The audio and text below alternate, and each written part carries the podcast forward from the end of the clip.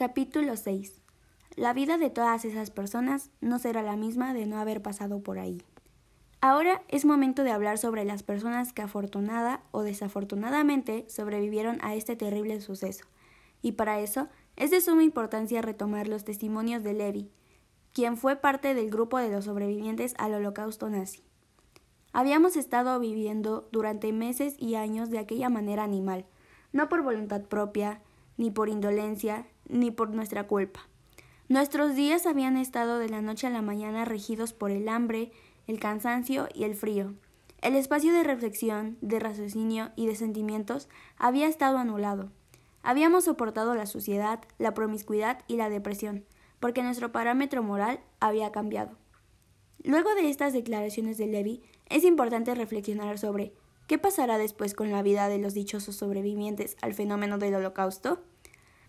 Después de una investigación exhaustiva, hemos concluido este tema añadiendo que las personas que afortunadamente sobrevivieron para contar lo sucedido en aquella época, evidentemente nunca pudieron recuperar sus vidas anteriores a este terrible suceso.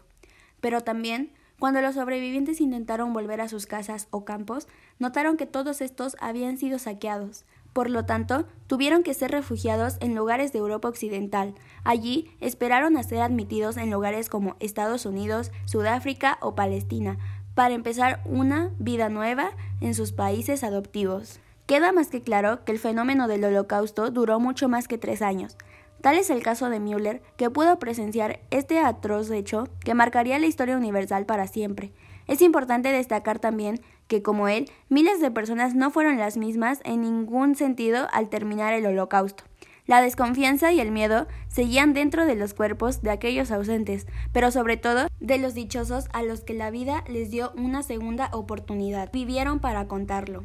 Estas palabras de mi autoría están fundamentadas en los pensamientos de Müller quien en 1944, justo antes de su muerte, dijo Aquel momento alrededor de todo lo que durante tres años se había concentrado en mis pensamientos y mis deseos no suscitó en mí ninguna felicidad ni ningún sentimiento otro. Müller, 1944, página 171.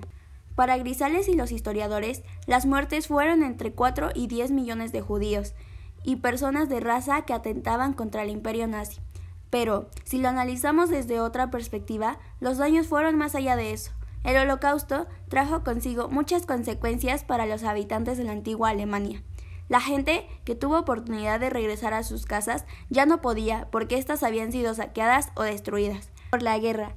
Quienes quisieron rehacer su vida desde cero tampoco pudieron, ya que estos tuvieron severos traumas que ya han sido mencionados anteriormente. Con esto concluimos este tema y a lo largo de esta investigación nos dimos cuenta que el holocausto nazi fue un fenómeno que trajo consigo demasiada muerte y sufrimiento.